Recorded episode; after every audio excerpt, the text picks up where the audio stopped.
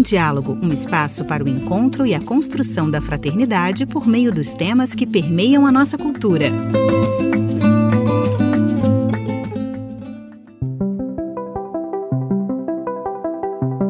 Caros amigos, estamos de volta com mais uma edição do nosso podcast América em Diálogo. Dessa vez, vamos conversar sobre o legado do educador brasileiro Paulo Freire, cujo centenário está sendo celebrado este ano. Paulo Freire é reconhecido em toda a América Latina e no mundo por sua obra, por meio da qual propôs uma educação libertadora, capaz de transformar a realidade social. Nesta edição, vamos abordar o pensamento de Paulo Freire segundo a perspectiva do diálogo. Quem nos apresenta esse enfoque sobre o pensamento e a prática educacional de Paulo Freire é o professor Vanderlei Barbosa, docente de Filosofia da Educação na Universidade Federal de Lavras, no estado de Minas Gerais, Brasil.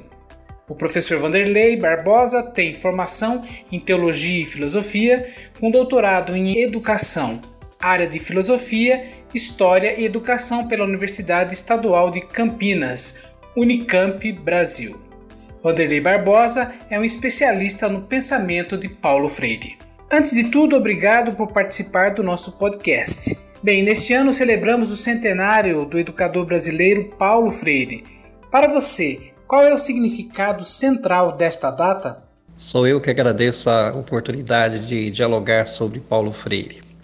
Bem, falar sobre qual o significado central desta data é lembrar o significado de defender o legado de Paulo Freire, de uma educação que rompe com a opressão e busca educar para a liberdade, para a transformação, em que seja possível viver num mundo mais justo, mais digno, mais belo. Portanto, é trazer Paulo Freire para a atualidade e sentir pulsar a sua presença que se mantém viva através de sua educação humanizadora. Há muitas abordagens a serem feitas sobre o pensamento de Paulo Freire.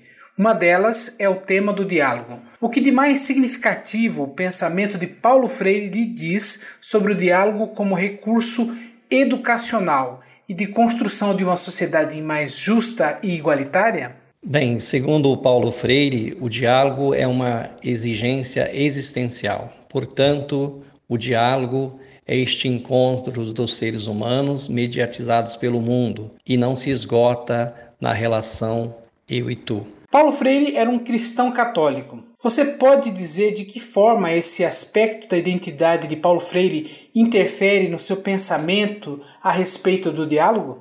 De fato, Paulo Freire é, foi um cristão católico. E para falar de Paulo Freire, nós precisamos lembrar é, de algumas palavras que são centrais no seu pensamento e que advêm dessa influência do universo cristão católico, que é o humanismo, o engajamento, a ética, a liberdade. São palavras profundas que envolvem o mundo da ação católica na época do Freire. E não se pode pensar o Freire sem lembrar da juventude universitária católica e sem lembrar de pessoas como Dom Helder Câmara, Dom Paulo Evaristo Arnes, Dom Cláudio Umes, Padre Cláudio Henrique Lima Vaz e dentre tantos outros que sonharam naquele contexto dos anos 60 e 70 com outro mundo possível, exatamente a partir da ação católica. No Brasil, há muitas incompreensões a respeito das ideias de Paulo Freire. Possivelmente, uma das razões disso advém do simples desconhecimento ou falta de leitura de sua obra. Você poderia citar ao menos dois desses equívocos e esclarecê-los? Os equívocos sobre Paulo Freire advêm de duas questões básicas. A primeira, infelizmente, é de não conhecer a sua obra. Paulo Freire é muito mais conhecido na Europa, na África, nos Estados Unidos do que propriamente no Brasil e aqui na nossa região. Portanto, esse desconhecimento de sua obra é um equívoco muito grande. E desse desconhecimento advém o segundo equívoco, que é o preconceito daqueles que, sem conhecer o autor, sem conhecer suas ideias, preconceituosamente o julga de forma inadequada. Quais obras de Paulo Freire ou sobre ele você recomenda para quem quer começar a conhecer e compreender melhor o pensamento desse educador brasileiro? Paulo Freire tem uma obra muito vasta mas eu, na minha leitura, existem três obras que para mim são sintetizadoras do pensamento de Paulo Freire. A primeira é Educação como Prática da Liberdade, escrita já no exílio no Chile, mas que, segundo seus estudiosos, ainda é um acerto de conta com a realidade aqui vivida no Brasil e suas observações nesta realidade. A segunda obra é Pedagogia do Oprimido, que é o grande clássico que projetou Paulo Freire para o mundo todo. E a terceira obra é Pedagogia da Autonomia, que foi o último livro que ele escreve e que sintetiza ali as características fundamentais para quem quer ser um educador, uma educadora e militar nesse universo da educação.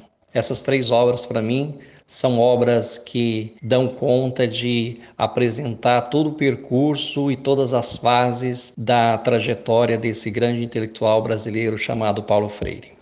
Para concluir, voltemos ao pensamento de Paulo Freire sobre o diálogo. O contexto em que parte significativa da obra de Freire foi produzida foi marcado por ditaduras no Brasil e em outros países da América Latina. Por isso, seu pensamento respondia a esse contexto. Hoje, o contexto brasileiro e latino-americano é outro. Por que as ideias de Freire permanecem atuais a despeito das diferenças de contexto em que foram originalmente produzidas e divulgadas?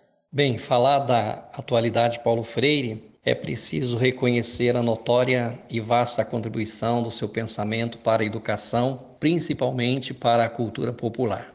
Sua obra é uma denúncia da desumanização e um anúncio de humanização.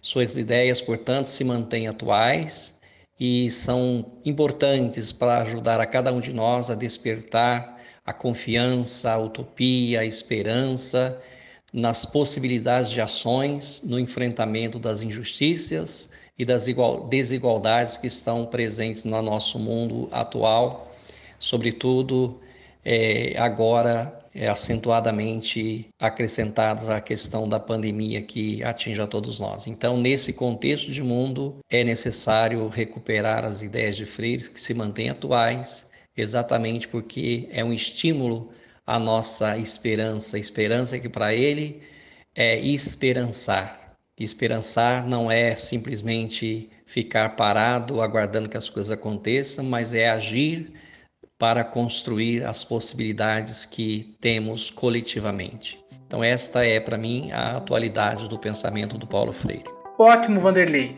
Agradeço a sua participação. Acho que essa nossa breve conversa serve de inspiração para quem não conhece o Paulo Freire, para que venha a conhecê-lo, uma vez que ele ainda tem muito a nos dizer, como você bem colocou. Obrigado. Este podcast teve produção jornalística e apresentação de Luiz Henrique Marques, editor-chefe da revista Cidade Nova Brasil. Em Diálogo é uma produção da Cidade Nova Latino-Americana e Caribenha. Muito obrigado e até a próxima!